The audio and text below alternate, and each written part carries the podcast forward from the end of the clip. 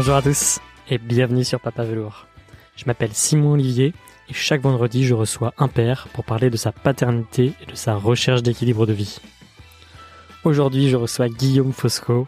Guillaume est un ancien manager en agence du pub. Il est devenu humoriste il y a quelques années. Guillaume est père de deux enfants. Il nous parle de son quotidien dans cet épisode. On va parler euh, dans cet échange de l'attente pour avoir un enfant, trois ans euh, pour Guillaume et sa femme, avec des doutes, des hauts, des bas, de l'impact de l'arrivée de sa fille sur sa relation au travail, et finalement comment sa paternité a rebattu les cartes, avec ce questionnement de bah, qu'est-ce qui est le plus important dans ma vie, qu'est-ce que j'ai envie de laisser à mes enfants, qu'est-ce que j'ai envie de transmettre? On va parler de comment il est passé voilà, de cadre sup à artiste, à humoriste, même parfois lui il a du mal à le dire. On parle aussi d'éducation positive versus la réalité de nos vies. Qu'est-ce qu'on peut mettre en place? Qu'est-ce qu'on arrive à mettre en place? Et on parle aussi de la création du podcast Trois Pères en galère qu'il a créé avec deux autres humoristes durant le confinement. Je vous laisse découvrir notre échange. Bah merci. C'est parti Ouais, c'est parti. Merci Guillaume de m'accueillir chez toi. Avec plaisir. Ouais, ça fait plaisir. Et merci de prendre le temps de l'échange surtout. Euh, c'est ça qui est, qui est, précieux. Écoute, moi je t'ai découvert dans un podcast que tu as lancé qui s'appelle euh, Trois Pères en galère. Je sais pas s'il faut toujours dire euh, Trois Pères en galère. C'est cherché sur le. Ouais. Euh, tu... Avec ou sans, ça marche aussi. Ok. Et euh, que j'avais bien aimé que vous avez fait l'année dernière, qui s'est arrêté en, en, juillet. Ouais, on a fait 10 épisodes, je crois. Ouais.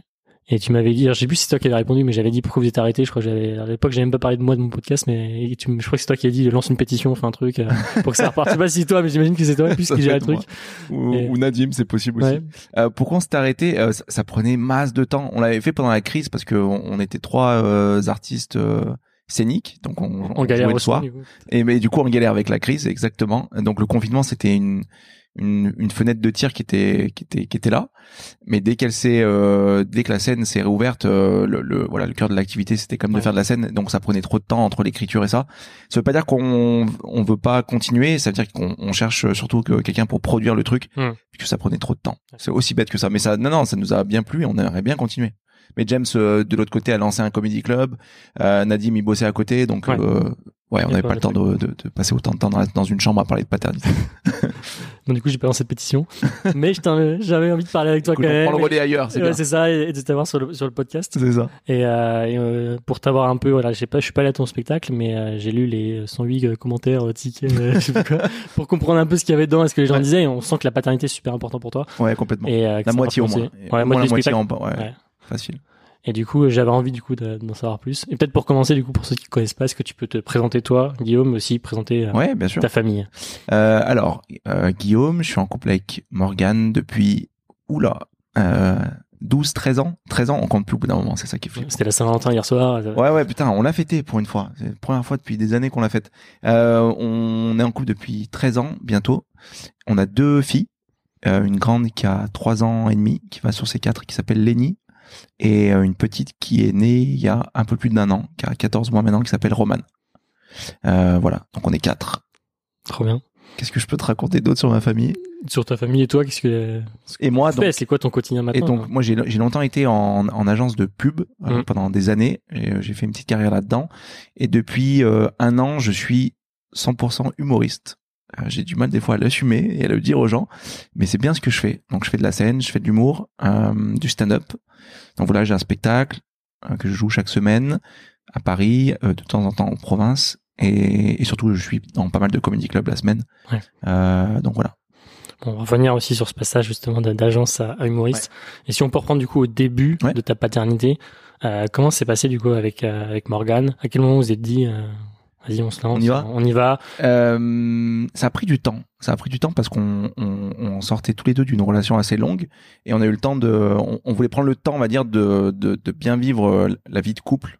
Euh, donc on est, euh, on- est parti à l'étranger, on a vécu à l'étranger, on a fait beaucoup beaucoup de voyages. Enfin, on s'est, on s'est vraiment éclaté quoi. Euh, nos jobs respectifs, on a essayé de, de, de s'investir là-dedans. Et puis après, c'est arrivé naturellement. On- n'a pas été en phase directement. C'est-à-dire que elle voulait avant, moi je voulais pas forcément. Après, je voulais moi, elle le voulait plus forcément. Hmm. Et en fait, on a commencé à s'y mettre un peu tard, mais parce qu'on était un petit peu en décalage à chaque fois.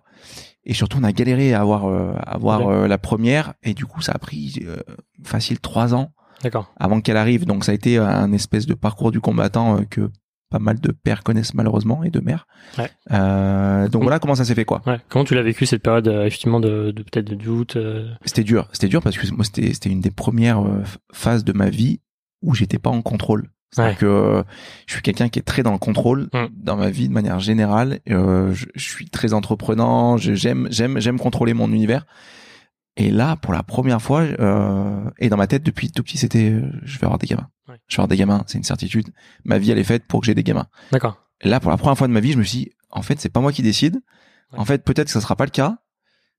Et à quoi va ressembler ma vie si je dois pas en avoir? Donc, ça a été une période assez, euh, assez troublante psychologiquement. On, on- nous, ça nous a soudés de, de ouf avec Morgan, mais Ouais. vraiment.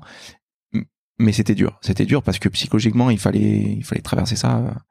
C'est, enfin, je sais pas si tu connais un peu ce genre de parcours, mais Bah, j'ai pas, connu personnellement, mais effectivement, j'ai dans mon entourage, c'est vrai que c'est des choses. euh, Ouais, c'est chaud, c'est chaud parce que c'est c'est c'est c'est l'ascenseur émotionnel euh, tous les tous les 15 jours euh, tous, tous les mois, tous les 15 jours.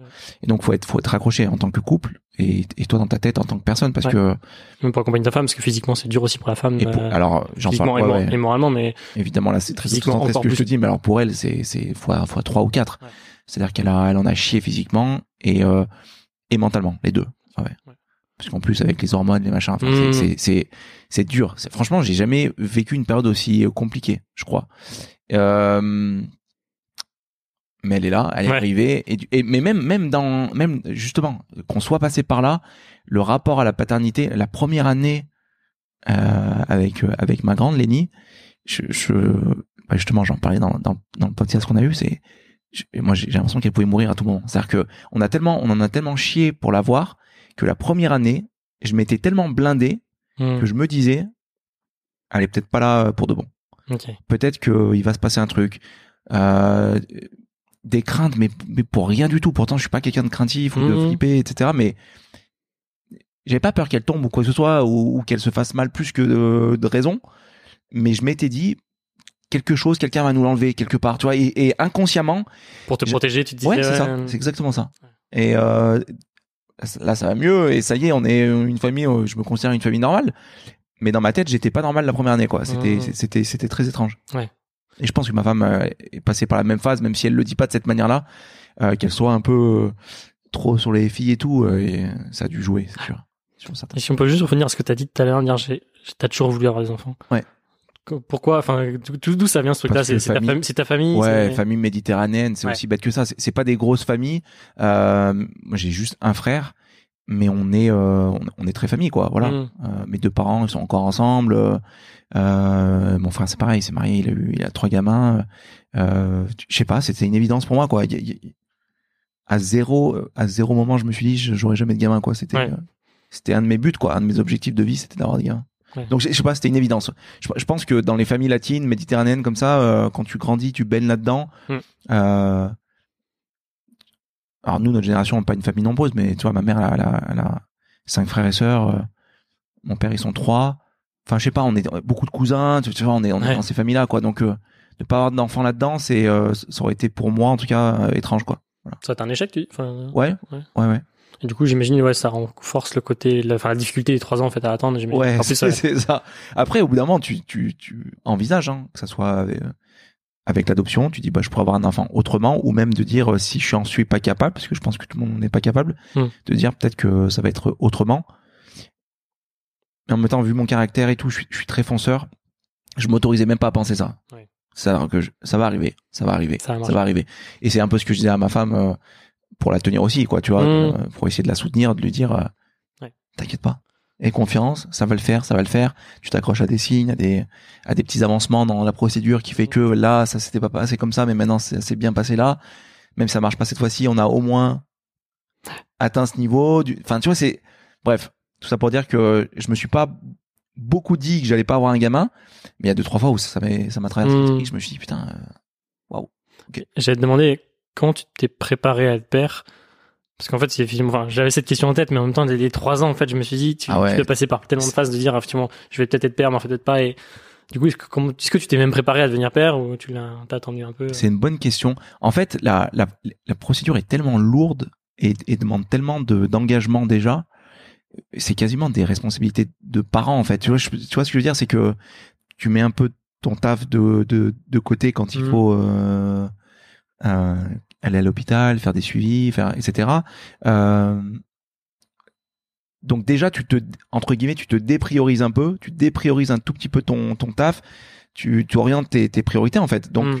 donc ouais, je pense que ça nous a préparé. Euh, bon après, euh, quand, quand la gamine elle est là, elle, est- là et t'es pas prêt. Et dans tous les cas, tu t'adaptes. Hein, mais euh, mais euh, ce qui est sûr, c'est qu'on était en béton armé quand elle est arrivée parce qu'on la voulait euh, tellement qu'on était on était ouais psychologiquement préparé quoi. Et tu t'es tout de suite senti père, enfin quand tu l'as eu avec toi dans les bras, ou justement ce que tu disais tout à l'heure, le fait de s'attendre à tout moment qu'il se passe quelque chose, il y a eu une petite euh, distance. Ouais, il y, a euh, une- il y a une petite distance. Alors euh, oui, dans le sens où euh, euh, en plus j'essaie d'être un père très présent. Enfin, tu vois, comme tous les pères de nos jours, j'ai l'impression qu'on est tous comme ça maintenant. On fait un podcast sur la paternité, tu vois, ça serait pas arrivé il y a 10 ans. c'est clair. mais mais euh, mais oui, il y a- y, a une il y a une une petite euh, distance peut-être au début avec cette cette euh, ce côté il faut que je me blinde. Et pour la deuxième, tu veux qu'on en parle maintenant? Ouais, si, te poser la question juste Pour la après. deuxième, effectivement, c'était- c'était- Passage à 1-2. Alors là, encore plus bizarre, c'est juste qu'on en a tellement chié avec le sommeil. Euh, Je suis très vulgaire depuis tout à l'heure. C'est un, c'est un problème dans ce podcast Non, non, c'est pas un problème. Désolé pour ceux C'est qui. pas pour les enfants, hein, le podcast. donc. Ouais, non, c'est sûr. Pour les parents. Euh, on, on en a tellement chié avec le sommeil que pour le coup là, j'ai passé une année. Euh, on, mais elle, elle a le lien maternel qui fait que, puis elle, elle l'allaitait, donc euh, c'est, c'était plus simple peut-être. Mais j'ai eu, j'ai mis un an avant de de profiter pleinement de la deuxième. Hmm. Et je pensais pas que ça allait m'arriver ça. Je pensais que même euh, sans sommeil, ça serait cool, etc. Bah en fait non, c'était dur, c'était dur. Et, et c'est une période, c'est une période, je dirais pas quasiment aussi dure que les trois ans d'attente qu'on a eu pour la première, mais euh, c'est un autre délire quoi. C'est, Mm. c'est, je pensais pas atteindre des niveaux de fatigue euh, ou psychologiquement euh, d'être d'être à ce point instable qu'avec la deuxième. Ouais. Ça, ça a été une vraie épreuve aussi. Et ce passage, du coup, de 1 J'aime mes enfants pour info. hein. Je, je préfère le dire à ceux qui écoutent. Le mec qui, qui en chie. Mais c'était dur. Ouais, c'était Ouais. dur. Et le passage de 1 à 2, enfin, à quel moment vous avez dit, du coup, on, on veut un deuxième enfant? Vous avez. Pareil. Je pense que c'était une évidence. On en voulait plusieurs. Qu'ils sont assez rapprochés. Enfin, ils sont assez rapprochés, Philippe. Ouais, deux ans et demi d'écart. Ouais. Euh, on, on le voulait, on savait pas juste quand. Voilà. Ouais. Je pense que même l'idée c'était d'en avoir trois. Je pense que si on avait euh, pas eu à attendre autant pour la Mm. première, on en aurait limite trois. Quoi. C'est on voulait, on voulait une famille à deux ou trois. Quoi. Voilà. D'accord. Et comment ça s'est. Tout s'est bien passé, du coup, pour la deuxième euh, Bah, je te dis non, le sommeil, le sommeil, c'était euh, c'était problématique. Euh, au- Au-delà de, là, je te donne le plus gros problème. Évidemment, tu passes à deux, donc t'as moins de moments de répit, moins de moments de, il a plus de soupape en fait. Donc euh, tu mets euh, encore plus à côté tes activités annexes. J'en ai qu'un pour l'instant. donc, T'en as qu'un pour La l'instant. question m'a J'imagine que tu le découvriras par toi-même, mais euh, c'est ton couple, il, il, il en souffre, tes activités, elles, elles en souffrent. Euh, ta gamine, ta première, elle change de rôle, elle change, de, elle devient grande sœur, et tu sens que elle, elle a rien demandé, et qu'elle le suit Mm. aussi. Et ça, ça, c'était dur pour ma femme notamment. C'était un des trucs les plus durs de. Dès lors qu'elle qu'elle m'a annoncé la grossesse, dans la seconde d'après, elle a dit Oh, comment on va le dire à la grande Ouais. Et comment elle va le prendre Et moi, mon premier réflexe a été de lui dire mais non, mais c'est trop cool, évidemment, c'est que des bonnes nouvelles. On va pas commencer à se prendre la tête. Mais elle avait raison. Le vrai le vrai souci, c'est que la grande sœur, euh, elle a rien demandé, elle était bien. Elle avait son Il y a équilibre. quelqu'un qui arrive. Ouais. Elle doit tout partager, l'affection, l'attention, le, le, l'admiration des parents. Et on n'en est encore pas sorti. C'est, on, on est en plein dedans, quoi. C'est, Hmm.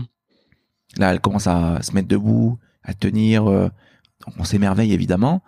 Et comme par hasard, ouais, la petite, elle commence à refaire dans la, dans la culotte. euh, Enfin, il y a des, c'est, hallucinant comme, euh, comme elle absorbe tout et comme tout devient plus complexe psychologiquement pour elle, quoi. Donc, si je dois revenir, nous, en tant que parents, euh, on en a chié au niveau Mhm. du sommeil, etc., de la gestion logistique, et surtout pour la petite, euh, elle, on a, elle en bave encore un peu. Ça se passe bien, mais tu, tu sens que faut que ça se mette en place quoi dans la tête. C'est pas encore là, tu vois. pas encore, euh, on n'a pas encore pris complètement nos marques, quoi.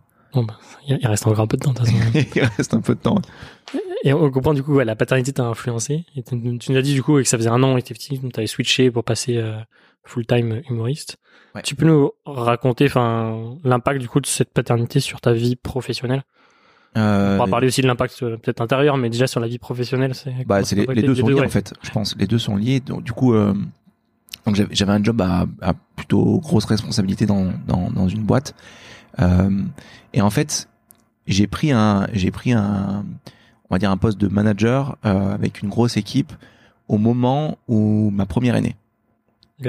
Et donc en fait, le, po- ce, ce poste en question, c'est un poste que je voulais depuis depuis pas mal de temps, grosse responsabilité. Ça a joué sur le, le fait de, comme tu disais tout à l'heure, tu vous vouliez pas au même moment euh, avoir un enfant. C'était lié aussi à ces postes-là. Le hasard, Toi, non. non, pas. Non, non, aucun rapport. Quand... Non, non, non. C'était plus se sentir ou pas prêt à ce moment-là de d'en avoir assez profité ou Hmm. pas.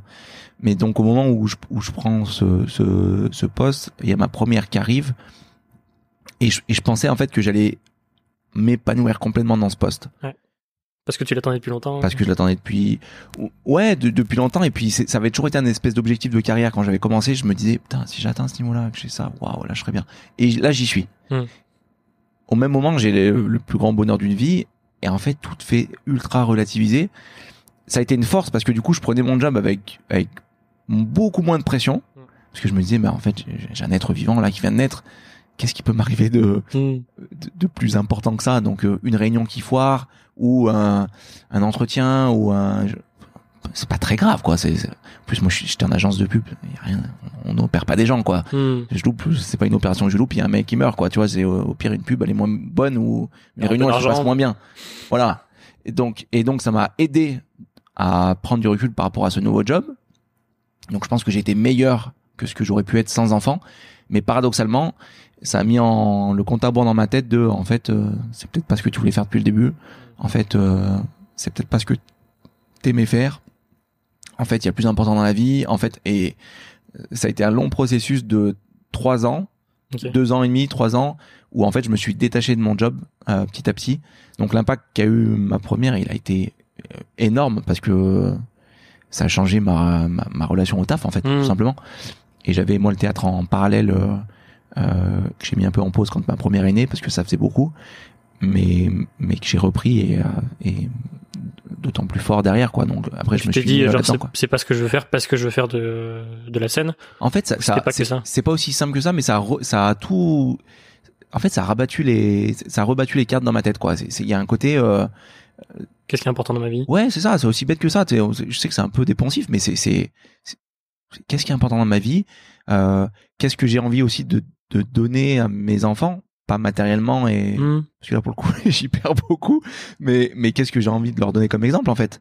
Moi en tant que personne, est-ce que j'ai est-ce que j'ai envie d'être ce mec en agence de pub euh, euh, qui commence à à brasser un peu, qui est qui est pas souvent à la maison, qui qui a une vie très active mais euh, non, tu vois, je voulais plus de temps avec elle, je voulais euh, ouais, j'avais toujours aussi moi rêvé d'une carrière artistique, je voulais aussi m'épanouir moi en tant que en, en, en tant que mec qui a envie de faire ça Mm. et d'aller au bout de mes projets perso euh, donc en fait, ouais, ça, ça, ça, ça rebat beaucoup de choses dans la tête. Et pas les que cartes, le- elles sont, elles sont mises à plat. Ouais. Et pas que l'aspect organisationnel de dire j'arrive pas à passer du temps. euh, C'était pas que ça, quoi. Non, pas que. Il y avait de ça, Hmm. une bonne partie, parce que dans ce genre de job, plus tu montes et moins tu, moins tu vois ta famille, quoi. Puis tu vois les, la génération en plus d'après euh, faire des burn-out, pas voir leur famille, divorcer. Tu vois, moi, la- ma vision de la famille, elle était assez soudée. euh, mes parents sont encore ensemble, j'ai cet ancrage dans ma tête. Je, je- même si je sais que c'est de plus en plus dur de nos jours, euh, Mm. je l'ai toujours en tête et c'est un objectif de vie aussi, d'essayer de rester soudé en tant que famille. Donc, euh, ouais, j'ai repriorisé beaucoup de choses. Et après, dans mes textes, maintenant en tant qu'artiste, Mm. ouais, c'est c'est très présent dans la mesure où je te dis, j'ai une heure de spectacle, je, je dois en parler la moitié quasiment, quoi. Ouais. J'essaie de pas trop saouler les gens avec ça parce que dès que ça devient tes histoires personnelles de père, ça intéresse en fait que toi souvent. Mais d'en tourner comme source d'inspiration pour les tourner sur un texte, sur euh, là je parle beaucoup d'éducation par exemple, Mm. l'éducation euh, positive, euh, qu'est-ce que ça a comme impact sur notre euh, sur nos sur les générations d'après, sur c'est plus des prétextes pour ensuite parler d'un sujet plus large, mais mais ça a un impact euh, au quotidien, c'est mon inspiration quoi. C'est- Oui, parce que c'est c'est toi. et- C'est ma vie quoi, ouais. tu vois, c'est c'est je suis toujours avec elle. euh, c'est ça qui touche les gens, je Ouais. pense aussi. Oui, oui. Tu parles, tu parles de ce point de départ et, euh, Ouais, ouais, complètement. et ça rend le truc encore, euh, enfin, Ouais. dans les 108 commentaires, euh, dit, J'en suis à 108, yes. les gens, les gens, non, les, les gens disent effectivement que le, côté sensible, le côté ultra euh, naturel, qui fait qu'effectivement, je pense que ça touche les gens. Quoi. Ouais, ouais, j'essaye. Effectivement, c'est un, un- les textes que je propose, c'est des textes très perso. Euh, après, je, je te dis, j'essaie de pas rentrer dans trop d'intime Hmm. parce que ça peut être gênant ou parce que c'est souvent. euh, mais, mais en tout cas, ouais, il y a toujours un lien avec un truc perso qui m'est arrivé ou un, ça, rend le truc plus sincère. Euh, Et sur le côté intime, justement, parce que t'en parles, euh, enfin, c'est dur pour les pères, je trouve. trouve. En tout cas, personnellement, même dans les échanges que j'ai avec d'autres pères, de, de, parler de choses intimes, tu vois, sur la paternité. Parce qu'en fait, aussi, tu parles de ton couple, en fait, en parlant de la paternité. Et euh, toi, t'en parles assez naturellement. Enfin, quand on écoute votre podcast, vous en parlez super naturellement. Euh, comment t'as, enfin, est-ce que pour toi, c'est déjà c'est difficile d'en parler?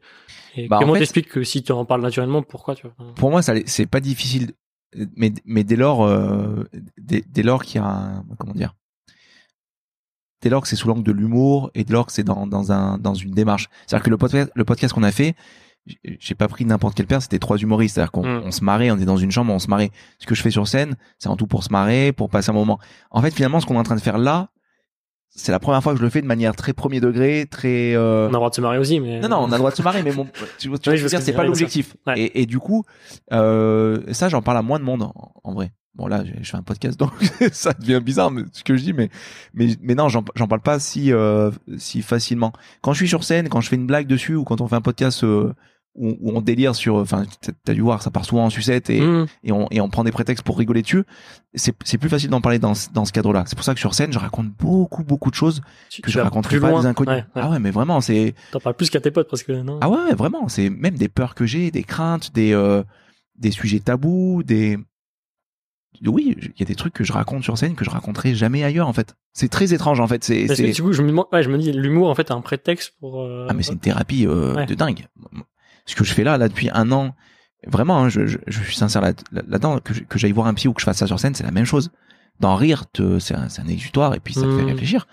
De te poser sur une feuille blanche et de, ok, donc euh, j'aime ma fille. Bon, qu'est-ce que je peux raconter là-dessus? Putain, c'est vrai que j'ai jamais aimé autant que ça. Est-ce que je l'aime plus que ma femme?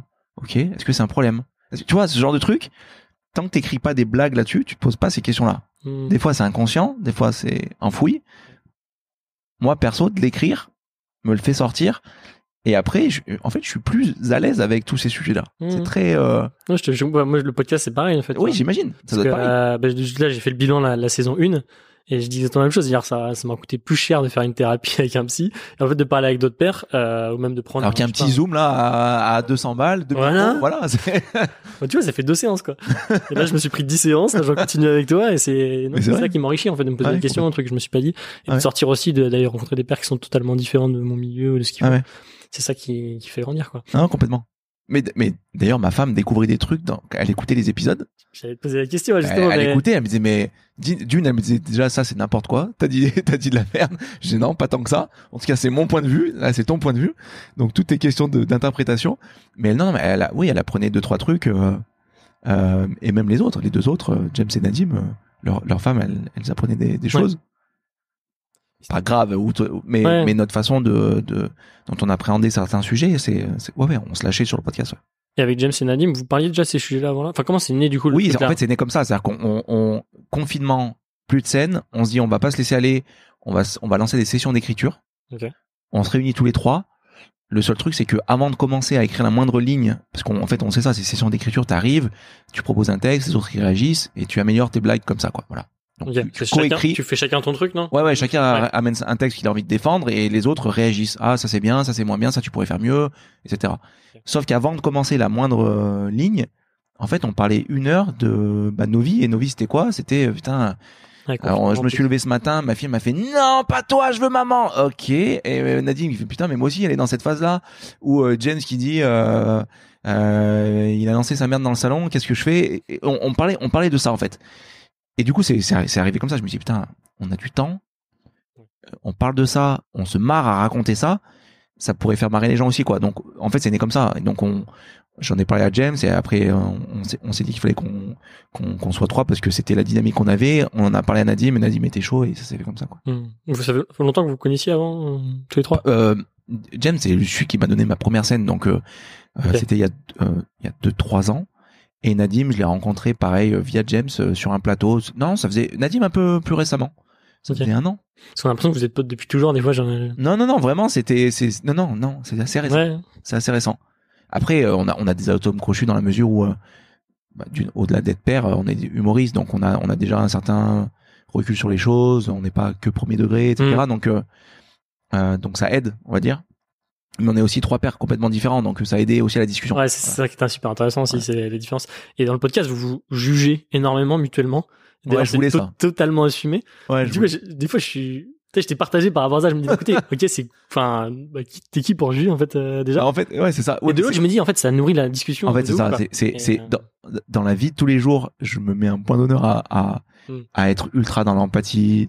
J'y arrive pas tout le temps, hein, mais de me dire chacun son délire. Euh, D'ailleurs, Nadim, quand il part dans des délires, je, je suis à l'opposé de ce qu'il fait.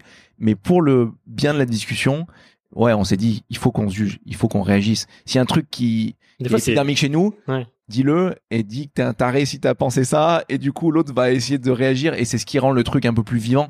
Euh, on, on voulait, on voulait pas d'une discussion trop consensuelle. Mm. Euh, euh, surtout qu'en vrai, sur le sur les nouveaux types d'éducation, etc.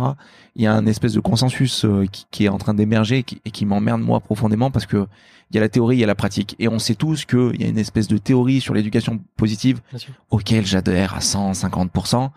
Mais après, il y a la vie de tous les jours Mm. où il y a ta fille qui te rend dingo, il est 2 heures du mat, et là tu réagis et t'es un autre homme. Donc euh, si on discute pas de ces moments tendus, tu discutes de rien en fait, tu discutes juste d'un bouquin que tout le monde a lu et, qui, et sur lequel il faut s'entendre, tu vois. C'est. C'est, c'est... Non, mais c'est pour ça que je me suis dit, en fait, ouais, c'est super intéressant, quoi. Et- Ouais, Bon, bien sûr, vous insultez du coup et, et vous énervez, et vous énervez. on essaie de On rester sent qu'il y a poli. de l'énervement des fois aussi sur Ouais, des, ouais, c'est- des c'est- différences de point de vue, mais en même temps, c'est ça qui fait nourrir le débat, effectivement, tu dis. Et, c'est, puis moi, ça m'interroge aussi, toi, tu, enfin, quand t'écoutes, en tant qu'auditeur, on s'interroge, on se dit, attends, comment moi je fais du coup? Mais d'ailleurs, euh, les réactions, c'était ça, c'était très. euh, moi, je suis team Nadim, moi, je suis plutôt team Guillaume, moi, je suis team James. Et il y avait, il y avait, euh, il y avait trois philosophies parce qu'il y en a un qui était, euh, qui était plutôt candide. euh, alors là, son gamin a grandi depuis, mais James, euh, il Oui. découvrait la première année, il était plus l'arbitre, James. ouais, c'était l'arbitre, mais parce que lui-même, il découvrait tout ça, tu sais. Nous, on avait, euh, on avait, euh, enfin, moi, j'étais le seul avec, avec deux gamines. J'avais ce point de vue-là. Mais par contre, Nadim, c'était le seul qui avait une, une fille qui était plus grande. Donc, euh, euh, on arrivait au-delà de nos personnalités et mentalités différentes. Il y avait, euh, il y avait aussi trois phases Trois de paternité. différents, ouais. Et, et un père d'une gamine d'un an, ça n'a rien à voir avec un père d'une gamine de trois ans, quoi. C'est, moi, je commence à le, à l'apprendre, quoi. C'est, mais toi-même, j'imagine que les six premiers mois versus maintenant, il, il va rentrer Mm. dans les deux ans, Ouais, ouais, Je sais pas comment ça ouais, son caractère, il va s'affirmer. c'est ça. Et toi-même, tu deviens un père différent, j'ai l'impression. C'est, moi, je, là, je fais des actions en ce moment. Soit je me surprends en bien, soit je me dégoûte, mais, mais, mais c'est pas celui que j'avais en tête à la base, quoi. Mm. J'évolue, quoi. Parce que elle évolue, tu vois, c'est, Et t'évolues, enfin, dire, tu, tu t'éloignes aussi d'un chemin, tu veux dire, ou... non, comment tu, comment tu de garder le chemin, Ouais. mais, mais les réactions que t'as, Ouais. euh, elles sont aussi adaptées aux gamins. Tu vois, chaque gamin est différent, quoi. Donc toi, tu projettes des gamins comme toi t'étais. Tu sais, tu te dis bon bah ils seront comme ça parce que moi j'étais comme ça. Hmm. Mais en fait, quand elle te sort des phases où euh, où elle où elle a des réactions que t'attendais pas, t'es obligé de t'adapter. Tu sais, Ouais. tu peux pas dire euh, non. C'est comme ça que je vais décider qu'elle allait être. Donc euh, donc tu te tiens au plan. quoi. Ouais. Et justement, par rapport à ta propre éducation, Mm. euh, tu parlais tout à l'heure de ta famille méditerranéenne et c'était important pour toi. Euh, qu'est-ce que tu retiens de ton éducation et qu'est-ce que tu essaies de mettre en place aussi pour ta... Enfin, je dis bien essayer parce qu'effectivement, on n'arrive pas toujours à mettre en place ce qu'on veut, mais Ouais. pour ta fille. Euh, famille méditerranéenne, qu'est-ce que je retiens là-dedans? J'essaie de retenir pas mal de démonstrations d'amour. C'est, c'est, on est assez proches. Mm. On essaye de se dire les choses. Ça reste, ça peut rester pudique. On l'est un peu moins maintenant que la nouvelle génération, mais euh, Ouais. euh, ça peut rester pudique une famille méditerranéenne, mais, mais ça, ça montre qu'on s'aime, quoi. Tu vois. Donc globalement, j'essaie de, de garder la chaleur d'une famille euh, avec beaucoup de vie, beaucoup de. Tu vois, chez nous, il y a, il y a assez rarement la télé, mais il y a beaucoup de musique, tu vois. Mm. Euh, euh, c'est con, mais tu vois, ça chante, ça danse, euh, et surtout, ça, ça, il y a beaucoup d'autodérision. Je, je, je suis beaucoup là-dedans. Alors maintenant, je suis humoriste, donc je suis heureusement, quoique c'est pas automatique, mais euh, mais ça, ça, ça se, ça se vanne beaucoup avec ma femme. C'est un mode de fonctionnement euh, comme ça, mais aussi avec les, avec, avec les filles, avec la grande notamment. Et ça, c'est quelque chose que, tu, tu vannes ta fille, ouais, ouais, j'essaye, j'essaye, bien sûr. Mais comment tu... Enfin, je veux dire, c'est... genre, ça peut être drôle de l'extérieur, mais elle, comment elle perçoit, tu vois? Après, euh, je dis, mec, euh, Non, bien sûr, je, je fais pas la même vanne, j'imagine, mais... Mais, mais euh, non, non, mais je, mais je vois comment elle réagit. Tu vois, c'est pareil. Je, il y a des fois où elle se vexe et je dis, ah, ok, je suis allé trop loin. Donc, papa est blagué, évidemment. C'est magnifique. je sais pas quel ce que j'aurais pu lui dire, mais en tout cas, ça, ça de cette famille méditerranéenne, j'essaye de retenir ce côté. euh, moi, dans ma famille, on s'est toujours euh, marré en fait. J'ai Mm. toujours ce souvenir-là avec mon frère, avec mes parents. Euh, tu pouvais faire la plus grosse des conneries. Tu pouvais être en, en limite en train de te prendre un coup de tatane. Il y a des fois où j'arrivais à faire rire mon père ou ma mère, alors que j'étais en train de me prendre une fessée, quoi. Et, ça, c'est ce genre de d'ambiance où en fait finalement t'as l'impression que rien n'est grave. Et ça, ça me plaît. Ça, c'est ce que j'essaie de, de de remettre ici, tu vois, dans dans dans, dans notre foyer, quoi. Hmm. Euh, après, ce que j'essaye de gommer, parce que j'essaye de gommer des choses, J'allais te poser la question. ouais. c'est ce côté trop latin, un peu, un peu, un peu soupolé, quoi, tu vois, euh, t'emballer, parler fort, crier. Pourquoi tu, veux, pourquoi tu veux gommer ça Hein? Pourquoi tu veux le gommer? Parce que, parce que, euh, parce que typiquement, euh, ça aide pas à garder son calme sur des situations, à écouter l'autre, à, tu vois, s'emballer rapidement. Quand elle fait une bêtise, par exemple, je pourrais crier facilement, putain, fais chier et tout, va dans ta chambre. Ok, ça c'était le modèle qu'on avait avant, avant, et tu vois. Euh, non, maintenant il faut que j'a- j'apprenne à me poser plus, parce que je me rends compte qu'en fait, plus tu cries, plus plus, ça, plus ça empire, euh, plus elle se braque. Elle a le même caractère que sa mère et moi, donc euh, elle a un caractère fort. Et en fait, si elle est en frontal, euh, ça marche pas. Ça marche pas. Donc euh, donc pour moi, ça va avec ce mood de euh, on s'emballe vite, on se dit les choses, on se dit merde, et après on redescend. Bah non, avec ma fille, ça marche pas comme ça. Je suis obligé de me poser, Hmm. euh, d'essayer d'écouter ce qu'elle a en tête, d'essayer de comprendre, d'aller un peu dans son sens. Ouah, c'est quelque chose que je faisais pas ça. Hmm. Se mettre à son niveau. euh. Ouais, c'est ça. Donc ça, ça, ouais, ça je change. Mm. Ça mes parents faisaient pas, tu vois. Mais nos parents faisaient pas. Et, et donc ça, j'essaie de gommer. Tu vois, ce côté, euh, on s'emballe vite, on réfléchit après. Non, là, j'essaie de réfléchir avant.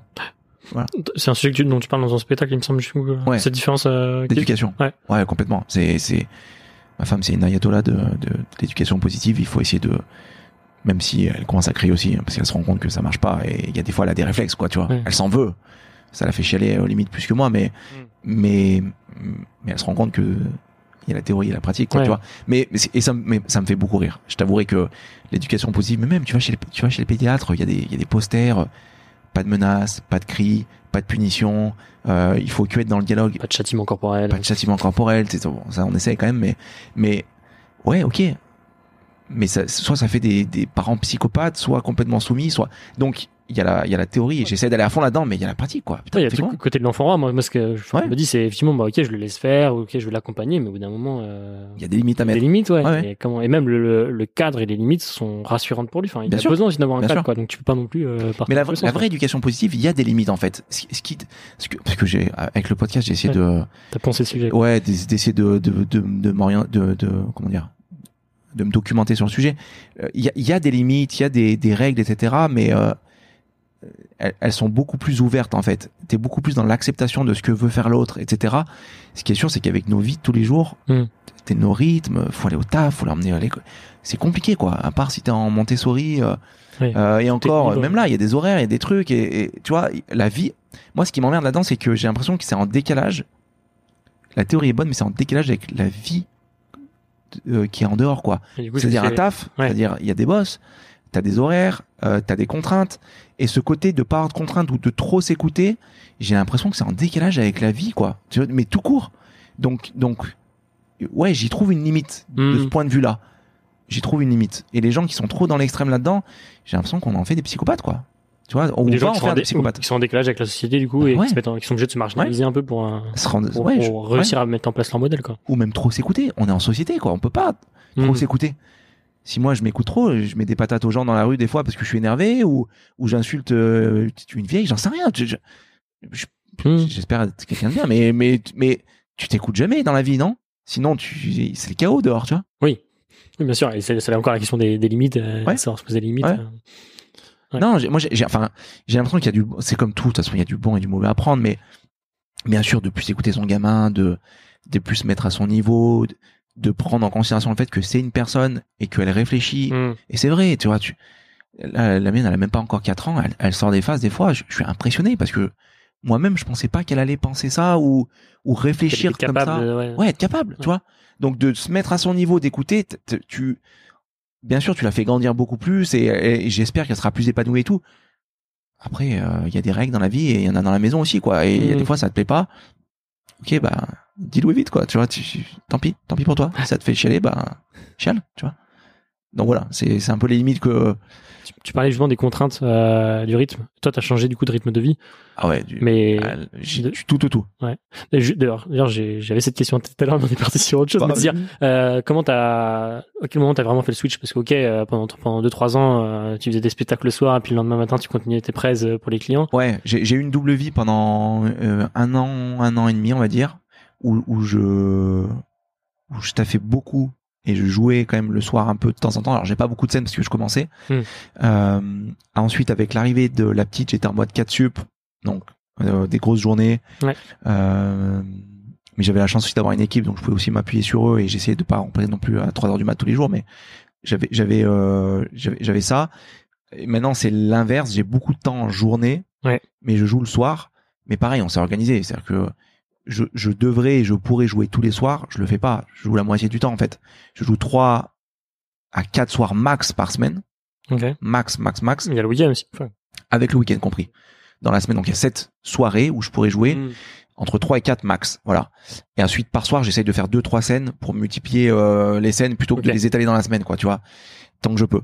Euh, mais du coup, euh, j'essaye de compenser la journée parce que le coucher, c'est comme tu le sais, c'est quelque chose de Mm. très important avec les rituels, euh, la présence du père, etc. Donc, euh, donc euh, c'est moi qui les amène à l'école le, le matin, euh, enfin crèche et maternelle. Et euh, j'essaye tant que je peux d'aller les chercher aussi. Euh, les mercredis, j'essaye de pas taffer mes textes la journée, typiquement. Ça, toute la journée, c'est une journée par en- enfant. Euh, et le samedi, dimanche, euh, j'écris pas la journée. Donc, je, si, même si je joue le soir, la journée, j'essaie d'être libre et dispo. Donc, tu vois, je, en fait, je, je, je, je fractionne mes journées. C'est-à-dire que je joue trois ou quatre fois par semaine. Hmm. J'écris quand elles sont à l'école en semaine, sauf le mercredi où, vu qu'elles sont pas à l'école, j'essaie de pas écrire. Ou si elles font une sieste, j'écris à ce moment-là. Donc, en gros, j'essaie de, d'avoir ce temps de qualité avec elles, même si je suis pas là au coucher. Donc, on s'est mis comme ça, d'accord, avec, euh, avec ma femme Hmm. pour que ça soit euh, acceptable pour les filles surtout et même pour ma femme tu vois passer des soirées euh, même moi j'en ai besoin tu vois pour elle d'ailleurs hein. De tu vois j'ai une famille maintenant donc euh, je, peux- je peux ça me ferait chier d'être tous les soirs en train de jouer donc j'essaie de j'avance moins vite dans mon dans mon art entre guillemets D'accord. parce que plus tu joues meilleur t'es Hmm. mais j'ai fait ce on va dire cette concession là parce que j'ai besoin de ça tu vois et puis un- ma famille en a besoin aussi quoi Ouais. T'as un meilleur équilibre aujourd'hui. Ouais, euh, Donc je, je suis, je vais être entre guillemets moins bon dans ce que je fais. Ouais. Mais tu vois, c'est comme n'importe quel gars ou maman qui a, une- qui a un taf et qui fait Mhm. un peu moins d'heures parce que Ouais, mais parce après, qu'elle comme- doit aller chercher les gars. Enfin, c'est Ouais. pareil, hein, tu vois, c'est le même. euh, la même Après, tu logique, disais comme tout à l'heure, t'étais peut-être meilleur dans ton taf parce qu'en fait, euh, tu savais prioriser les choses, t'étais plus efficace. je pense. Et puis peut-être maintenant, t'es, si Ouais. t'avais pas été père, bon, d'une part, t'aurais pas eu tous les, toutes les idées d'inspiration, Ça, etc. Mais peut-être aussi, t'aurais, je sais pas, je- on peut, on peut refaire l'histoire, mais euh, t'aurais été moins efficace ou Ouais, tu c'est possible. C'est possible. Là, de toute façon, t'as pas le choix. C'est quatre Complètement. soirées. Complètement. Faut que tu donnes tous les quatre Ouais, ouais, soirées ça. et- Exactement. à fond, quoi. Donc, ça euh, t'apprend, commence. ça- et puis ça t'apprend à être plus efficace, quoi. C'est et puis en vrai, euh, euh, moi de fractionner mes journées, d'être complètement déstructuré comme ça, c'est quelque chose qui me dérange absolument pas. Donc euh, Hmm. même ma femme qui est indépendante, euh, tu vois, elle est pâtissière, elle donne des cours, euh, mais à côté de ça, elle, elle, elle fait traiteur. Enfin, tu vois, elle a, elle a plusieurs activités. Donc en fait, on a maintenant on n'a pas des semaines euh, réglées Ouais. comme on avait avant. C'est galère, ça aussi, parce que en traiteur, c'est quand les gens sont chez eux, donc le soir et le week-end, j'imagine. Euh, non, pas forcément, parce que euh, non, il y a plusieurs façons de le faire. Ah oui, tu peux faire pour des entreprises, pardon. euh, tu peux faire, euh, tu vois, là, les cours qu'elle donne, euh, elle, elle donne des cours euh, auprès de jeunes autistes. euh, elle fait ça euh, les après-midi, donc cet après-midi, mardi et, Mm. et les jeudis des fois. Euh, donc c'est parfait. Elle peut revenir, elle, peut récupérer les, les petites si moi je dois partir plutôt à une scène. Ouais. Après, c'est de la logistique euh, au jour le jour. Ouais. Mais, mais je- en vrai, moi, ça met un peu de piquant dans ma vie. Je- un des trucs qui me fait flipper Mm. en, en tant qu'homme, euh, c'est euh, la routine. Ouais. Je, je suis comme toi. hein, C'est comme moi, bon, oui, c'est indépendant. C'est attends, que- je fais le podcast après, je pars sur un truc. donc, et- tu- donc tu, c'est comprends, tu vois ce que je veux dire. Ouais. Donc ça me va ce genre de semaine. Ouais. Je te dis pas qu'après à 50 piges, j'aimerais pas me poser un peu plus, mais Ouais. euh, tant que tu arrives à trouver ton équilibre et surtout tant que tu vois que tes, tes filles sont bien, tu vois. je-. Moi, j'ai pas l'impression pour l'instant qu'elles qu'elles tu vois qu'elles vivent mal le fait que je joue le soir. Évidemment qu'elles qu'elles des fois elles me disent je préférais que tu restes, Mm. mais euh, mais on arrive autrement, tu vois. Je préfère passer un mercredi avec elles euh, pleine journée euh, et le, week-end pleine journée où j'ai pas des mails à traiter. Parce que c'était ça aussi à l'époque. Oui. T'étais là, mais pas là, euh, le, le mercredi déjà j'étais pas là évidemment. Mais le samedi dimanche, il y a des fois où je devais faire des presses ou des trucs. Hmm. Bah ouais. Et elle dit quoi, de- du spectacle? Enfin, En fait, tu fasses de l'humour, tu vois, qu'est-ce qu'elle comprend de tout ça, en fait euh? Je sais pas si elle capte vraiment. Elle- J'ai commencé à lui dire euh, Ouais. Euh, ce que je faisais. Papa, il fait des blagues. Ouais, tu sais, puis d'ailleurs j'en ai fait un set euh, en scène parce que c'est drôle. Euh, moi je, lui ai- je lui ai dit le, je lui ai dit le, c'était un jour on était allé voir Guignol, euh, le spectacle. tu sais. Ouais. Et d'ailleurs petite parenthèse, euh, c'est flippant pour des petits, faut pas y aller. tu sais. Le spectacle il date de 1800, il a pas été mis à jour quoi. C'est, ça se tape et tout ça. Les marionnettes, les marionnettes elles sont flippantes. Le, euh, D'ailleurs, je fais une blague sur scène dessus, c'est le mec qui tient les marionnettes, il ressemble aux marionnettes. quoi. c'est tout l'en- l'environnement, Ouais. dans la transpiration, il y a une vieille tante et tout. Bref, on, sort de là après cinq minutes parce Mm. qu'elle elle pète un plomb, elle pleure et tout. Elle dit euh, non, je veux pas y aller. On sort et ce soir-là, je jouais euh, euh, le soir. Je dis bah papa, il va aller au travail. Elle dit ah, bon. Et tu fais quoi du coup? Et je lui dis bah c'est comme Guignol. Mais là, je vois qu'elle bug, tu sais. Elle se dit mais quoi Il tape sur des enfants. Mon, mon père, il fait quoi Tu sais? Je dis non, mais c'est comme Guignol, mais pour adultes quoi. Je fais des spectacles pour adultes quoi. Tu vois Donc j'essaie de lui dire des trucs comme ça quoi. Donc euh, papa, il fait des voilà, il est au théâtre. euh, il fait, il essaye de faire rire les gens. Donc elle capte à peu près. Je, je, je suis pas sûr qu'elle Hmm. capte beaucoup, mais elle capte. euh, voilà. Et je lui ai donné mon flyer, tu vois. Ouais, là, là, c'était bizarre ça. Il y a un moment où elle dormait avec mon flyer. Là, là ça me faisait D'ailleurs, en culpabiliser. plus, on te- on te voit trois fois, c'est ça Ouais, ouais, sur la fiche du spectacle, quoi. Et du coup, elle dormait avec ce truc. Donc, je revenais, tu sais, pour lui faire un bisou à 11h, minuit, quand je revenais, tu sais, elle avait son flyer dans la main. Je me disais, oh putain, quel père de merde, je fais. Avec la couleur Je- qui commence à imprimer sur la limite ouais, ma tête ouais. Euh, et, et en fait non en fait c'était un mode de fonctionnement euh, je lui ai donné un flyer et elle m'a donné un, de- un de ses doudous Hmm. et je le prenais dans mon sac donc elle disait comme ça tu penses à moi quand t'es là-bas donc en fait on trouve notre mode de fonctionnement quoi tu vois et euh, et tu vois c'est mignon quoi mais ouais quand tu rentres et tu vois ça tu, tu culpabilises un peu des fois forcément tu vois Hmm. mais je- en vrai je pars du principe quand même que même si c'est pas des rythmes de vie qui sont euh, qui sont euh, euh, parfaits il- on met vraiment un point d'honneur à être équilibré nous en tant que parents avant avant avant de Ouais. enfin nous en tant que personne pardon avant d'être parents tu vois ce que je veux dire? Donc Ouais, un père et une mère équilibrés Moi, je me suis toujours dit personne, couple, euh, C'est ça. parent, tu vois. Mais c'est exactement ça. Je suis 100% d'accord avec toi. C'est- C'est pour ça que ta carrière, c'est c'est pas qu'il faut la privilégier ou pas par rapport à tes gamins. C'est faut que tu fasses les bons choix pour que tu sois assez bien, pour être assez bien dans ton couple, pour que ton couple soit assez bien pour être des bons parents, quoi. Mm. C'est aussi bête que ça. Et du coup, le choix que j'ai fait, il est, il- des fois, il paraît un peu dingue, mais il, il me met tellement mieux en phase avec moi-même que, Mm. tu vois, C'est une meilleure personne aujourd'hui. Ouais, c'est, je pense. Je pense qu'on est des meilleurs parents, du coup. Que si j'étais en stress de mon, de ma journée de taf, j'ai plus envie d'être dans ce taf. Tu vois, c'est, je sais pas, c'est, ça, ça- en fait, c'est, ouais, faut s'écouter un peu, c'est, Mm. c'est bateau, hein, je sais, mais, mais si tu sens qu'il y a un truc qu'il faut que tu fasses, même si sur le papier, t'es moins avec tes gamins, bah, peut-être- peut-être que c'est ce qu'il faut que tu fasses, quoi. Ouais. Et puis finalement, t'as peut-être un meilleur temps de qualité Ouais, euh, c'est ça. avec eux, quoi. C'est ça, Un mercredi, Et tes un mercredi après-midi, c'est quand même mieux qu'un je pense. qu'un 18-20 heures où, Ouais. euh, Où il faut faire le bain, crever et tout machin. Donc, euh, Autant que ta femme le fasse pour toi, quoi, tu vois. et Non, mais- va t'amuser euh, c'est- dans les comédies. L- l- L'exemple, l'exemple, c'était celui de mon père. C'est que, c'est que mon père était pas souvent à la maison physiquement. Hmm. Euh, euh, il bossait beaucoup. Il était en, en milieu associatif à côté. En vrai, on le voyait le soir. C'était rare que, Hmm. tu sais, il nous faisait jamais à manger, etc. Mais j'ai pas senti l'absence d'un père.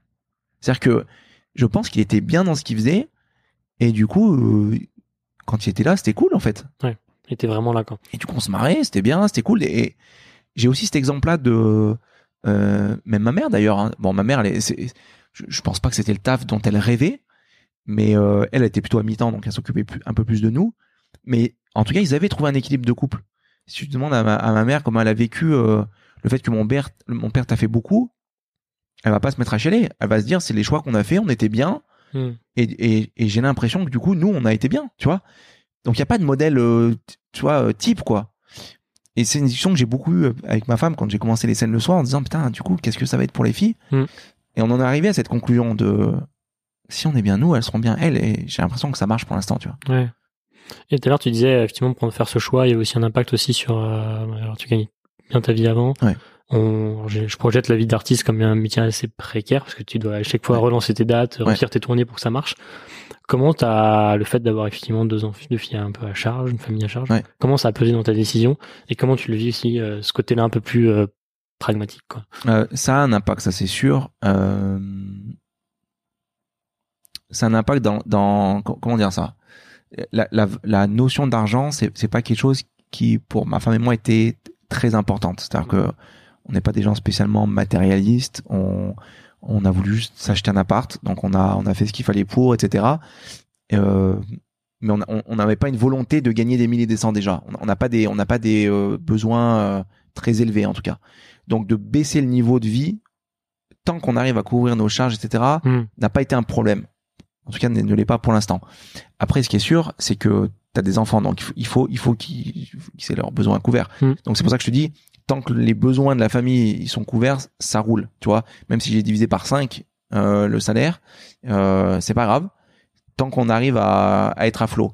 Après, je t'avouerai que le fait que les petites soient en bas âge a aussi plutôt accéléré le fait qu'il fallait le faire maintenant en fait. Hmm. Ce qui est sûr, c'est que plus elles grandissent, plus il y a des frais à prévoir, plus Mm. il faut tes charges elles augmentent et plus il faut que tu ramènes de la thune. Donc Ouais. euh, en gros là, j'ai moi j'ai une fenêtre de tir de 2 3 ans, il faut que je sache si je peux en vivre. Si je peux pas en vivre, il faudra que je revienne sur un mi-temps, sur un truc pour ramener euh, et voilà, et je le ferai et sans aucun souci quoi. Hmm. Donc j'y vais pas en, en mode fou non plus. C'est-à-dire que j'aimerais en vivre, je, je, je donnerais tout pour en vivre. Enfin, je donnerais tout, pas ma famille, mais je t'as compris. Mais s'il faut que je revienne à la table, je le referai. Et il y a pas de souci là-dessus. Et j'essaierai de bien le vivre euh, euh, pour pas y aller la boule au ventre et tout, tu vois. Mm. Mais euh, en plus, j'ai pas quitté mon taf euh, énervé ou quoi que ce soit. hein. Je sentais juste que c'était le bon moment. Oui, c'est ça la question que je voulais te poser tout à l'heure. Effectivement, le, le switch, le moment du switch, Ouais. comment ça s'est fait en fait? Parce que euh, Moi, j'avais fait un an, un an à- où j'avais dealé avec mon taf à un temps partiel. Ok, cool. Ouais. Ouais, avant de, avant de dire bon, on essaye, mais ça marche pas, parce que je voulais faire euh, moitié, euh, Mm. moitié artiste et moitié catsup quoi. Mais en fait, j'arrivais pas à écrire, j'arrivais pas à jouer, attends, pas. c'était c'était le Covid là, c'était euh, non? Ouais, en plus, c'était beaucoup de télétravail, mais du coup, ça faisait. ça, accé- ça accélère un peu le Covid, non le, le processus, je sais pas. Non, en fait, non, parce que la décision était déjà prise dans ma tête, donc, euh, donc, euh, pas vraiment. Non, pas vraiment. Euh, je sais plus ce que je te disais, mais. Cette décision. Donc ouais, non, j'avais fait, un- an de, de temps Ouais. partiel où je m'étais déjà dit euh, réduis, réduis ton salaire, réduis le temps que tu passes là-bas. pour Tu vois si tester. t'as un meilleur équilibre. Ouais. En vrai, je voyais que je m'achetais pas plus, enfin pas moins de trucs ou tu vois, on faisait deux trois restos quand même de temps en temps, on se faisait plaisir ce qu'il fallait. Hmm. Je te dis, on n'a pas des besoins démesurés, donc c'était pas, c'était pas un souci pour moi quoi. On pas un super écran. que j'avais acheté avant avec mon salaire. non mais en vrai, on, a, on avait, on, on avait à peu près tout. Je te dis, l'appart, le machin, le, Hmm. on- voilà. Les vacances, euh, pour nous, c'est souvent famille, donc on part pas. On a Ouais. beaucoup voyagé avant, donc euh, on s'est calmé là-dessus. Donc c'était assez simple en fait. Assez simple. Le plus dur pour moi, c'était plutôt de changer de statut social, de dire bah j'avais une bonne situation, euh, à, à dire je suis humoriste ou je suis artiste. euh, ok, ça c'était dur. Comment ça a été perçu ouais, par ton entourage, par tes parents notamment? Pff, ils m'ont soutenu, mais je sais pas trop. Mon père, je pense qu'il flippe. Il flippe parce que il- que tu vois, ça, Ouais, ça a l'air de marcher là. là. Non, mais oui, ça marche, mais euh, au niveau euh, au niveau Oui. thune, c'est pas ça quoi. C'est-à-dire que euh, ça marche à mon petit niveau, à mon Mm. tout petit niveau. J'en gagne. je- pour l'instant, je gagne pas ma vie avec. Hein. Oui. C'est c'est le c'est le tout début. J'ai lancé un spectacle dans une toute petite salle. Euh, les comédie clubs que je fais, euh, t'es payé au chapeau souvent, donc c'est c'est très très très précaire hein, pour l'instant. Hmm. J'ai bon espoir que ça ça décolle à un de ces quatre, mais mais ça prend du temps. Un, un mec un mec qui suit une progression normale et euh, qui a un peu de talent, euh, sans dire d'être une méga star, mais d'a- d'avoir un peu de talent euh, et du taf, normalement, je sais pas, tu, tu peux décoller au bout de 6-7 ans, quoi. Donc, les gens que tu vois et qui marchent bien, ils sont là depuis longtemps, quoi. Parce qu'il faut être assez l'aise sur scène pour euh, Hmm. éclater des salles euh, dès que tu te pointes. Et moi, j'en suis, long, j'en suis loin de ce niveau pour l'instant. Ça me marchote. À mon, dans ma tête, c'est ça marchote. Donc, euh, mes parents, ils flippent parce que, parce que ça a été, tu vois, des familles, tu vois, fils d'immigrés, stables, quoi. On chope un job, CDI, on reste jusqu'au bout dans le même job. euh, 40 ans et voilà. voilà, quoi. Hmm. Donc, euh, donc euh, après, ils me font confiance, mais euh, il y, a, y a- y a une petite euh, Et tes potes appréhension. Ouais, tes potes autour de toi, comment c'est perçu euh, Tes ex-collègues euh, Ouais, ils m'ont plutôt. Mes ex-collègues, euh, il y en a deux, trois qui m'ont dit, était un peu taré, mais la plupart, ils étaient, euh, putain, t'as trop raison. hmm. Tu sais, on est dans des carrières où, euh, Oui. où on cherche beaucoup de sens, où, euh, où on subit des fois un peu le truc, donc il y en a beaucoup qui m'ont dit, putain, j'aimerais trop faire ça. Il y en a beaucoup qui disent ça, mais il y en a pas beaucoup qui le font. Ouais. Ouais, après c'est ça. D'ailleurs, je leur dis, mais mec, la porte est ouverte. Après, mais souvent en fait, ils, ils- le font pas aussi, non pas par peur ou quoi que ce soit, c'est qu'ils ont pas trouvé leur truc. Hmm. Tu vois, moi j'ai eu cette chance aussi, c'est que j'avais cette passion-là et je me suis dit, putain, j'aimerais trop faire ça. Donc c'est facile après de dire, bah fais-le. Mm. Si tu fais tes calculs, en plus maintenant, putain, on est en France, je veux dire, j'avais pas mal cotisé, donc j'ai eu un pôle emploi là pendant deux ans. Je suis à peu près euh, euh, couvert sur sur sur les grosses dépenses, on va dire. Euh, donc j'ai un plan pour, euh, tu vois, quand j'aurai plus pôle emploi pour faire la bascule, mais mais si t'as pas la passion euh, à côté de ou un, ou un délire, Oui. c'est dur de dire je vais tout quitter pour faire quoi, tu vois. Hmm. Donc, pardon. Donc, le, ouais, il y avait un peu tout. Il y avait un peu tout. Après, mes meilleurs potes, ils m'ont dit, bien sûr, fais-le. Si t'as envie de le faire, fais-le. Voilà. Euh, Vas-y, t'es drôle, vas-y. ouais, tu nous fais marrer. Même pas. il doit être les plus durs. euh, ça doit être le public le plus dur que j'ai. Ouais. Euh, Et t'as- voilà. Tes, tes parents, ta femme sont allés te voir en spectacle ou pas?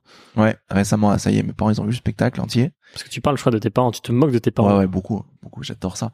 Mais parce que, comme je te dis, Ouais, on, c'est la on famille, a grandi là-dedans. ouais. Euh, on a vraiment grandi là-dedans, dans l'autodé- dans l'autodérision. Non, non, mais mon set, même mon set que je fais le plus, c'est sur, euh, c'est sur mes parents, sur les réseaux sociaux. C'est, c'est Mm. eux qui arrivent pas à gérer, ils sont en décalage.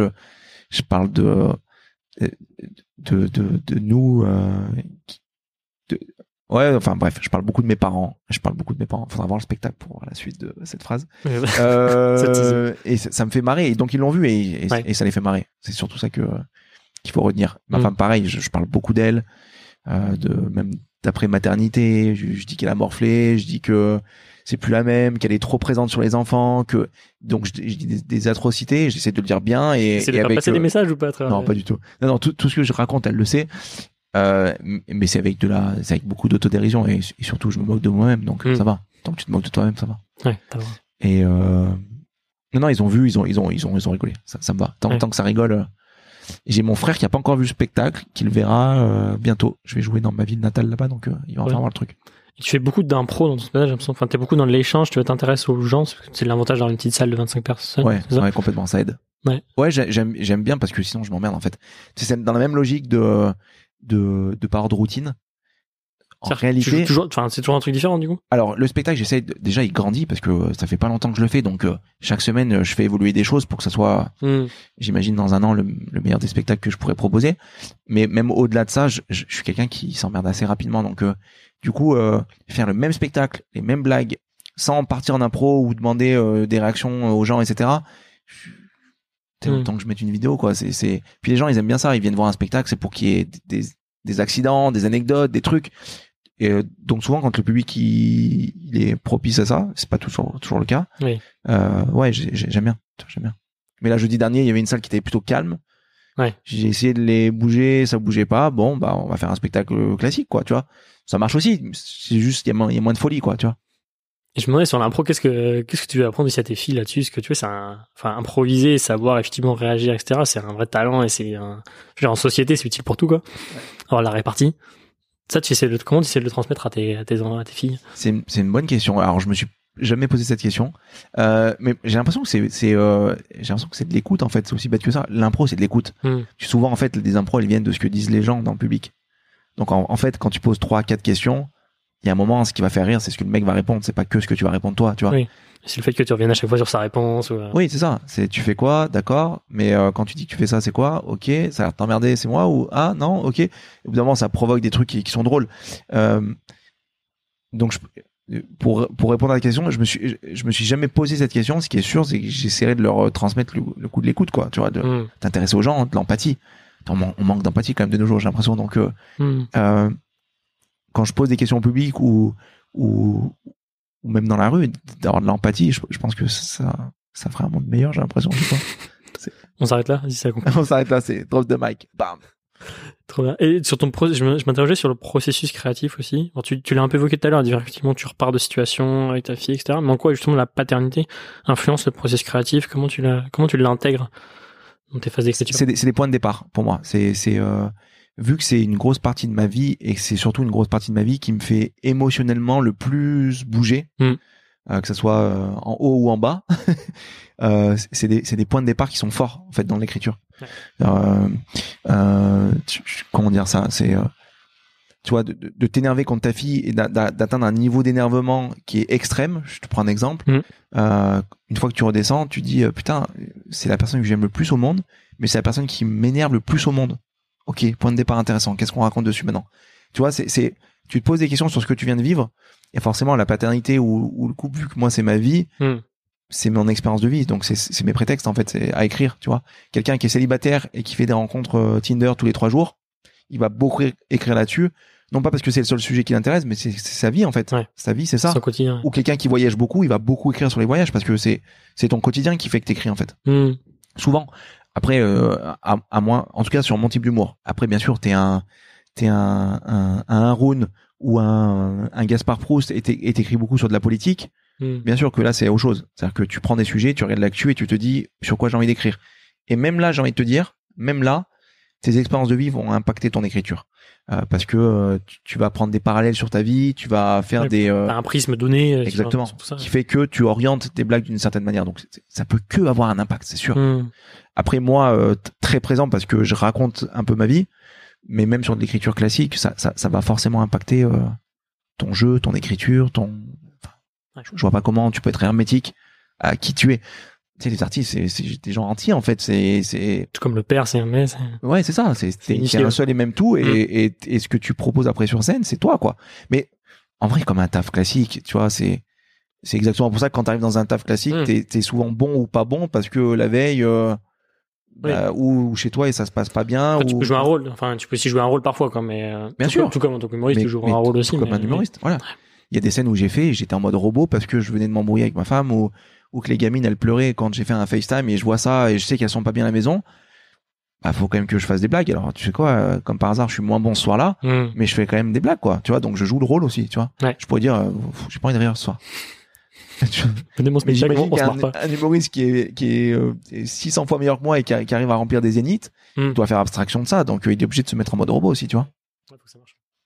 Moi ça va j'ai une place j'ai une salle de 25 personnes donc il y a moins d'enjeux mais mais il est quasiment le même sur le papier Bah oui, parce que t'es aussi au début et les 25 personnes sont cruciales pour que ça marche Exactement. derrière. Donc, euh, puis elles ont payé elles ont payé 10 balles euh, Ouais. 15 balles pour te voir bah euh, euh, leur nique pas une soirée quoi tu vois hmm. en vrai euh, des, des- Surtout si c'est des parents qui ont pris une babysitter pour venir voir mais je pense tu sais quoi je pense toutes les semaines à ça je me dis je me quand je suis quand je suis moins dedans je me dis bah en fait euh, ouais une soirée euh, je te dis pas qu'ils t'es responsable de leur soirée mais tu te dis bah ils ont fait l'effort de venir te voir. Et c'est pour ça que même une fois où euh, au tout début où euh, il y avait le confinement ça les gens avaient du mal à revenir. Là ça remplit un peu mieux c'est cool on est deux on fait deux trois complets d'affilée et tout. Mais j'ai joué devant cinq personnes. Euh, bah j'ai fait l'effort de jouer devant cinq personnes. Alors que j'avais envie de mourir. C'était la seule la seule envie que j'avais envie Ouais. que j'avais que j'avais que, que que j'avais quoi. Mais tu mais tu le fais parce qu'ils sont là quoi. Ouais. Hein Hmm. Ils ont fait l'effort. Ouais. Tu parlais tout à l'heure du fait que c'était une thérapie d'écrire aussi. Et je voulais revenir sur peut-être, euh, on arrive un peu à la fin, et mais de se dire effectivement, qu'est-ce que il y a des choses que tu ferais différemment euh, dans, dans ta paternité depuis le début? qu'est-ce que je ferais de différent? C'est une bonne question euh, je réfléchis tu, tu pourras couper les Non. qu'est-ce que je ferais de différent? Euh, là je peux rester une demi-heure sur le sujet Ou sinon le truc que tu dirais à, à quelqu'un de d'être patient peut-être en vrai d'être patient d'être patient euh, patient avec tes enfants ou sur euh, tu parles aussi de la phase euh, justement avant? non non ouais là je parlais plus avec les avec les, avec Avec les enfants. Alors, bien sûr ceux qui sont dans cette phase là Hmm. D'ailleurs, vous pouvez m'écrire si je peux partager, euh, mais n'hésitez pas parce que la, la patience et la et enfin c'est vraiment la vertu à avoir. Et c'est quelque chose que je, perso je n'avais pas beaucoup et que j'ai et que j'ai pas encore assez. Mais ouais de de, de, de- moi comme j'aimerais être, meilleur en tout cas si c'est ça tu vois ta question c'est d'être plus patient encore ouais d'être plus patient d'être plus posé Et comment tu fais pour progresser du coup? En tant que père, tu vois je me force. C'est-à-dire que là, par exemple, quand ça part en sucette avec euh, la grande, on est en pleine phase où euh, où elle se sent en concurrence avec la petite, euh, elle devient dure, etc. Euh, si j'ai envie de, de la gronder, etc., et j'essaye de me forcer. Tu vois, ce matin, on allait à l'école, ce matin. Euh, elle voulait que je la porte. Je dis, ok, je te porte juste après la rue, là. On traverse la rue et j'ai fait l'erreur je, de, de forcer un peu le passage. Et je la tire un peu, Hmm. j'accélère, elle s'arrête sur, dans la rue, au milieu de la route. Je pète un plomb, Mhm. premier réflexe, non, non, non, pas sur la route, je la tire, on se met de l'autre côté. Dans sa tête, tac, toutes les écoutilles, elles sont fermées. J'ai réussi aujourd'hui, donc j'ai fait cette erreur de, de toi, de la, Ouais. forcer un peu le passage, entre guillemets, de la tirer, elle s'est sentie euh, agressée. Elle commence à, à hurler, etc., ce qu'elle fait jamais en plus dans la rue. Et ben j'ai eu la, j'ai- réussi à me poser, mettre à sa hauteur et dire bon, ok, qu'est-ce qu'on fait? Je veux rentrer à la maison voir maman. Ça c'est pas possible, parce qu'on est déjà en retard. L'école va fermer. Tiens, ça c'est ta copine, elle passe, elle va à l'école. Et j'ai réussi au bout de cinq minutes Hmm. à la calmer, à la machin. Ça, j'aurais pas réussi il y a six mois. Donc, je- en fait, euh, je, je, euh, je me force à le faire. Et qu'est-ce qui a fait aussi, c'est que c'est l'échec. C'est que je suis arrivé à des phases où avec ma grande, euh, on, on- elle pleurait pendant une heure, une heure et demie. Moi, je voulais rien lâcher. Tu restes puni. Et elle se mettait dans des états. Hmm. Et là, c'est là où je me suis dit, en fait, t'es en train de toi de foirer. Là, c'est c'est pas elle qui, qui tient tête. C'est toi qui arrive pas à la gérer, quoi. Ouais. Et euh, ton, ton orgueil ou je sais ouais, mais ça et ça le côté latin c'est une autre chose que j'essaye de j'essaie de mettre mon ego de côté Mm. et j'avais j'avais du mal jusqu'à maintenant Et j'arrive de plus en plus de dire, euh, ok, euh, l'idée c'est pas de gagner. L'idée c'est même que pas de lâcher en fait. Je sais pas moi Ouais. qui lâche, c'est juste on fait Exactement. avancer la il situation. faut qu'on avance, il faut qu'on gagne tous les deux en Mm. gros, tu vois. Euh, ça c'est nouveau. Quand je te dis que c'est nouveau, ça date de 2-3 mois max. Hmm. max.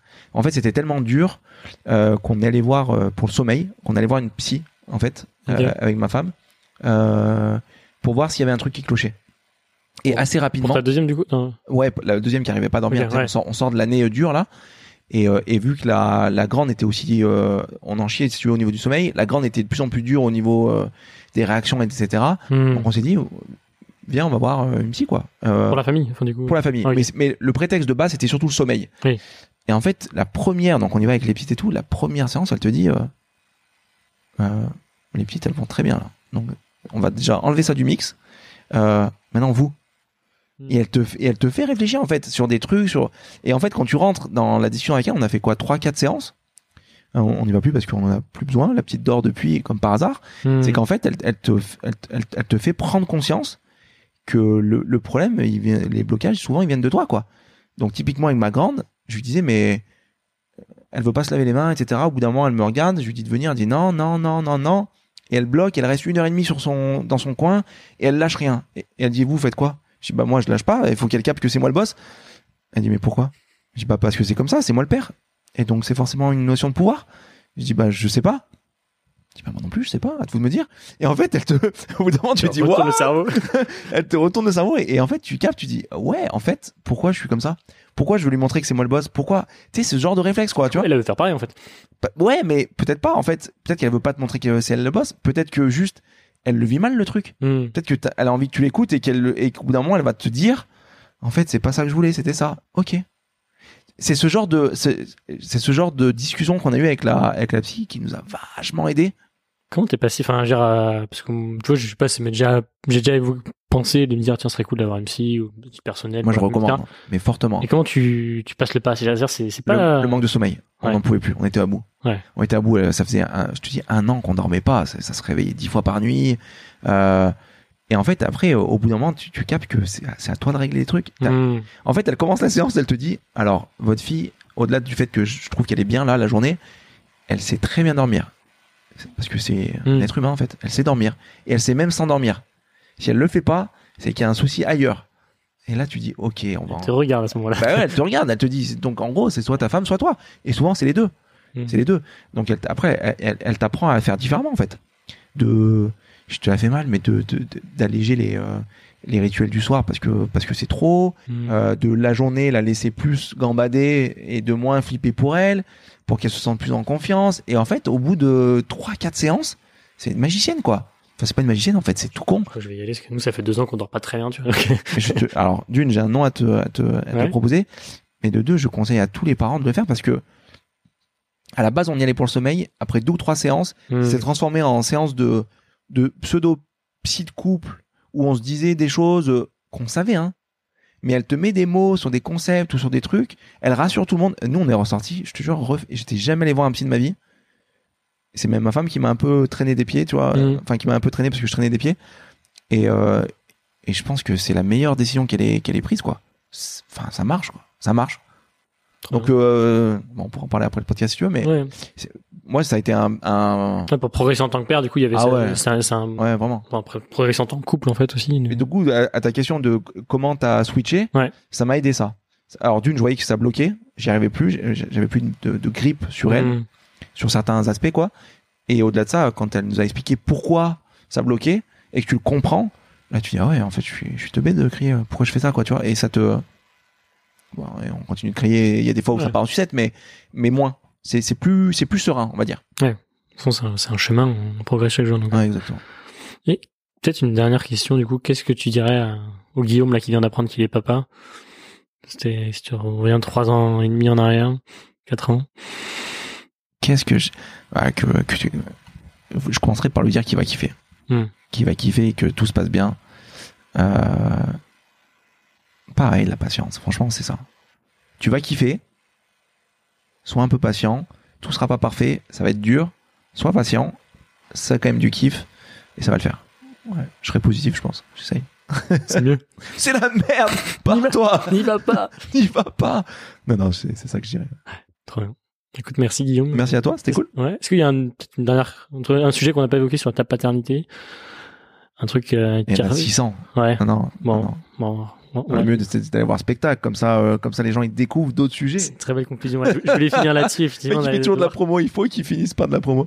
Euh, Je sais pas quand est-ce que tu sortiras l'épisode, je sais pas si mon Oh. spectacle sera encore en Si, si, dans, dans 10 jours. Donc, euh, 10 jours. Bon, il y aura encore peut-être quelques dates, je sais pas. À voir. il y a une nouvelle tournée, une, un nouveau spectacle qui s'annonce ou... Non, non, non, pour l'instant, c'est. Non, non, au- au- quand t'as un spectacle comme ça, au début, tu le fais grandir. C'est c'est comme ça que.